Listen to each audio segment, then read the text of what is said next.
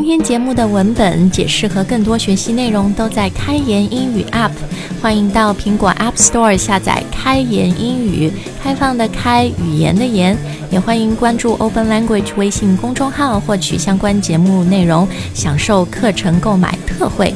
Enjoy today's show. Open Language 英语。英语改变生活。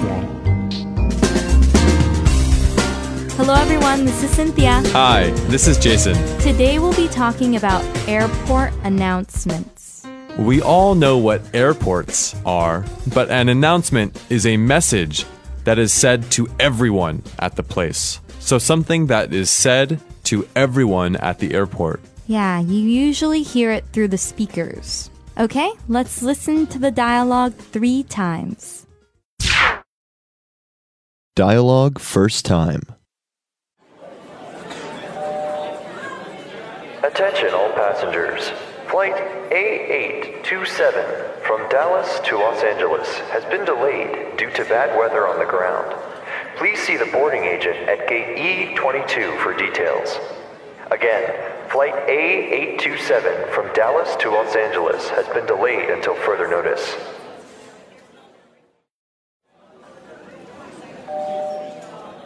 Attention all passengers traveling on flight A827. We will begin boarding passengers in approximately 30 minutes through gate E22.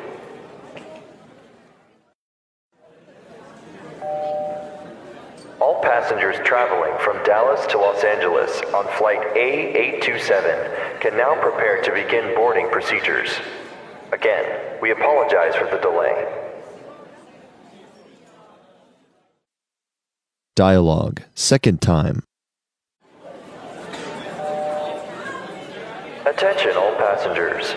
Flight A827 from Dallas to Los Angeles has been delayed due to bad weather on the ground. Please see the boarding agent at gate E22 for details.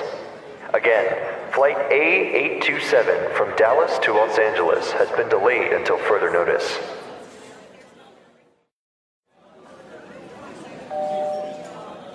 Attention all passengers traveling on flight A827. We will begin boarding passengers in approximately 30 minutes through gate E22.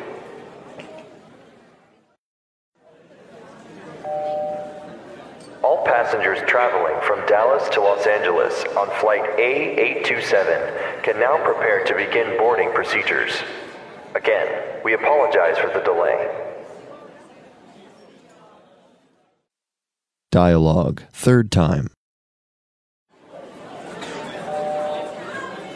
Attention all passengers. Flight A827 from Dallas to Los Angeles has been delayed due to bad weather on the ground. Please see the boarding agent at gate E22 for details. Again, flight A827 from Dallas to Los Angeles has been delayed until further notice.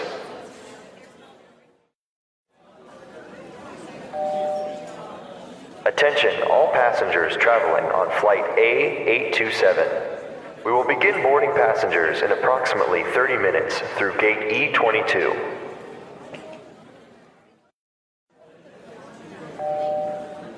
All passengers traveling from Dallas to Los Angeles on flight A827 can now prepare to begin boarding procedures.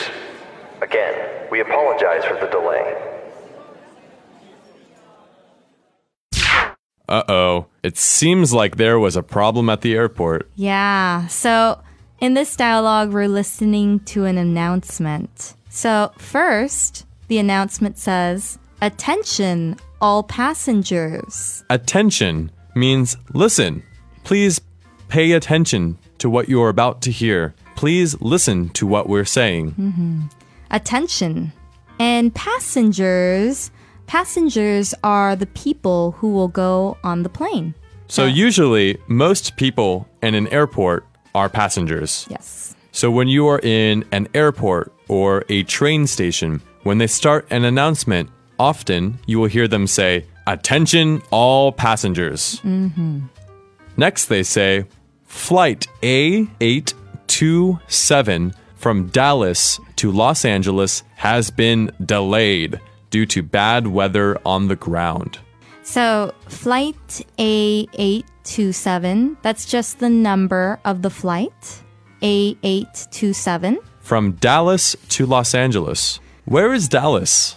Dallas is in the US and it's in Texas. And Los Angeles is in California, right? Correct. Yes. So this flight is going from Texas to California, Dallas to Los Angeles. So how long of a flight is this? About three hours oh, long. that's that's a, a, a long flight. It is, yeah. So next we see the flight from Dallas to Los Angeles has been delayed. So it was on time, but now it's going to be late. Maybe it was leaving at 10 o'clock. Now it will leave at 10:30 or 11 or later. So it's been delayed. Delayed means it is not going to leave on the time it was going to leave at. It is going to be late. And why was it delayed? It was delayed due to, so due to means because of bad weather on the ground. So, Bad weather on the ground. What does that mean? so they are in Dallas right now. Mm-hmm. So on the ground means the place where they're at. In Dallas, there is bad weather. Maybe it's raining in Dallas. Maybe it's Does it snow in Dallas? no. It does not snow in Dallas. Ah, it's very hot. It's very hot. Yes. So sometimes you have bad weather somewhere in between Dallas and Los Angeles. Or maybe you have bad weather in Los Angeles. But here it's on the ground, so it's only in Dallas. where you already are. Next, they say, please see the boarding agent at gate E22 for details. So boarding, um, we use this when we say we are going to board, so we're going to get on the airplane. So a, a boarding agent is a person who works for the airline. An agent.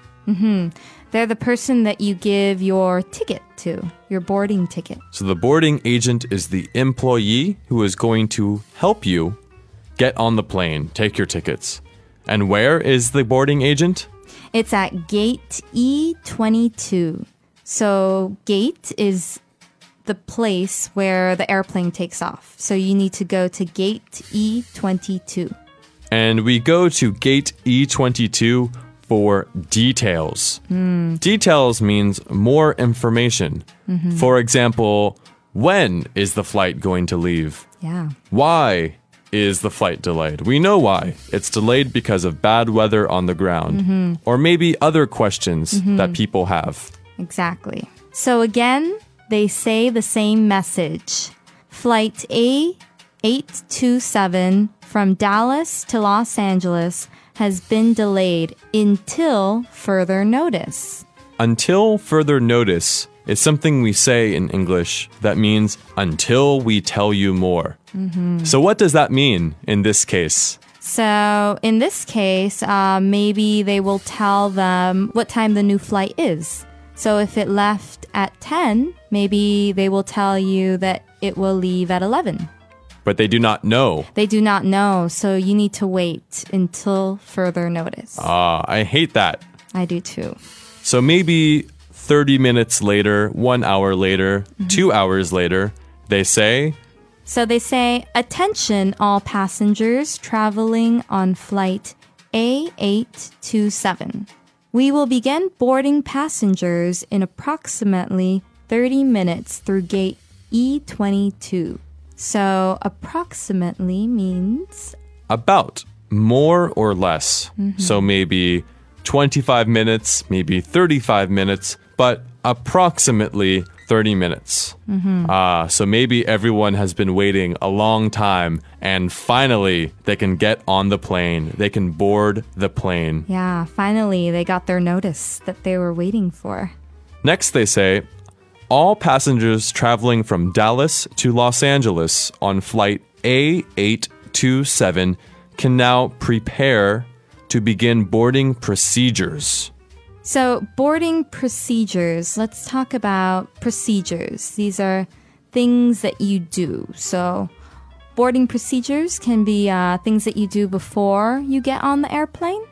For example, you stand in line.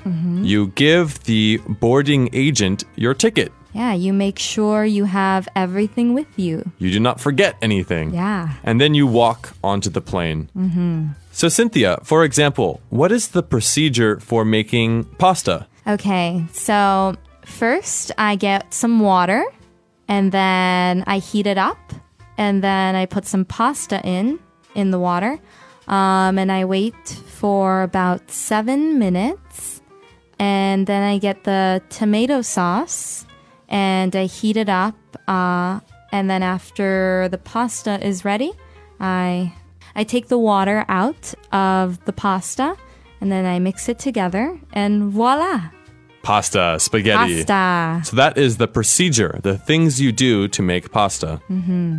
And in the very end, they say, again, we apologize for the delay. So, apologize is a fancy way of saying sorry. We are sorry for the delay. We are sorry, though. Sorry is an adjective. Mm-hmm. I am sorry, he is sorry, mm-hmm. they are sorry. But apologize is a verb. Mm-hmm. I apologize. Yesterday I apologized. She apologizes. Same meaning, but one is an adjective and one is a verb. Mm-hmm. Okay, let's listen to the dialogue three more times. Dialogue first time. Attention all passengers. Flight A827 from Dallas to Los Angeles has been delayed due to bad weather on the ground. Please see the boarding agent at gate E22 for details. Again, flight A827 from Dallas to Los Angeles has been delayed until further notice.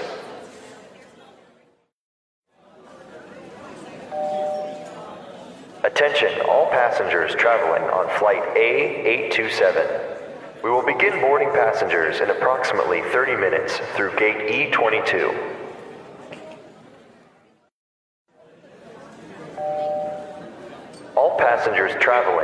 Dallas to Los Angeles on flight A827 can now prepare to begin boarding procedures. Again, we apologize for the delay. Dialogue second time. Attention all passengers. Flight A827 from Dallas to Los Angeles has been delayed due to bad weather on the ground. Please see the boarding agent at gate E22 for details. Again, flight A827 from Dallas to Los Angeles has been delayed until further notice.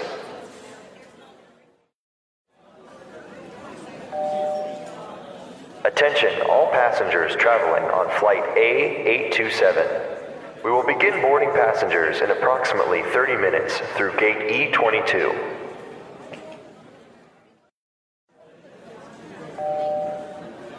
All passengers traveling from Dallas to Los Angeles on flight A827 can now prepare to begin boarding procedures. Again, we apologize for the delay. Dialogue third time. Attention all passengers. Flight A827 from Dallas to Los Angeles has been delayed due to bad weather on the ground. Please see the boarding agent at gate E22 for details. Again, flight A827 from Dallas to Los Angeles has been delayed until further notice.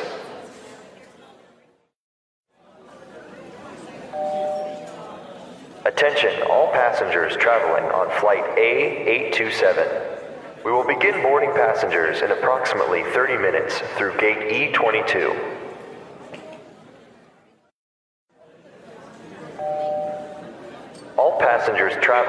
Dallas to Los Angeles on flight A827 can now prepare to begin boarding procedures. Again, we apologize for the delay.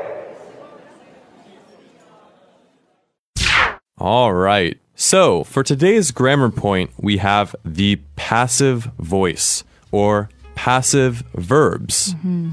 So we use passive when we want to be indirect. What does indirect mean? So you don't want to tell someone who has done something, or you don't want to say who has done something. You don't want to blame someone for doing something. And why do we do that? We do that to be polite and soft. Mm-hmm. To not be very direct, the mm-hmm. opposite of indirect. So, in this dialogue, we saw the flight has been delayed. Has been is a passive verb. They did not say, we delayed the flight. Mm-hmm. Because if you hear, we delayed the flight, what do you think? That's more direct, and yes, you would know who delayed the flight. That's active. And what happens when a flight is delayed? Are people happy or sad? No, then they blame the airline. Yeah, they're And they- mad. They, want their money back or something. They get very angry. I'm going to be late. I need to go to my friend's house. Mm-hmm. So instead of saying, we delayed the flight, Mm-hmm. they say, oh, the flight has been delayed. Yes, they don't blame themselves. They just say that it's been delayed. So no one can become mad at the airline. They cannot say, you delayed the flight, but oh, the flight has been delayed. Mm-hmm, Exactly. So, what are some other examples of how we can use the passive voice? Say, for example, two hours ago, I made a delicious pizza and I was going to eat all of the pizza. But then I went outside for 30 minutes and I came back and there was no pizza. So, a passive way of saying that would be if you say, My pizza has been eaten. Ah, You're not placing blame on anyone.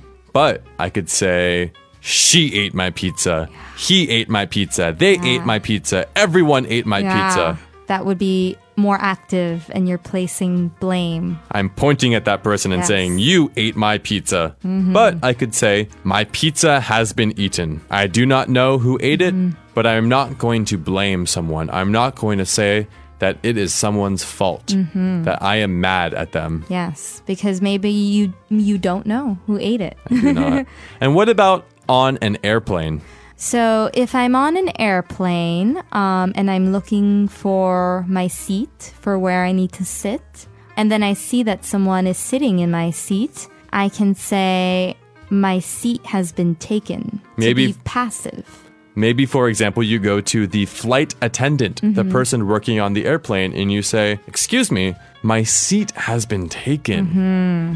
If you said, He took my seat, she took my seat, That's pointing fingers. Yeah. You're blaming someone. it's a little You're mean. mean. It's a little mad. It's a little mad. But you can be polite and say, Excuse me, but my seat has been taken. So it is soft. exactly. Make sure to study more of passive verbs at mm-hmm. openlanguage.com or the Open Language app. Yes, and we hope that today's lesson has helped. And if it's hard, remember to keep on listening and keep on practicing. and you'll be fluent in no time. Yes. okay, thank you for listening. Goodbye. See ya.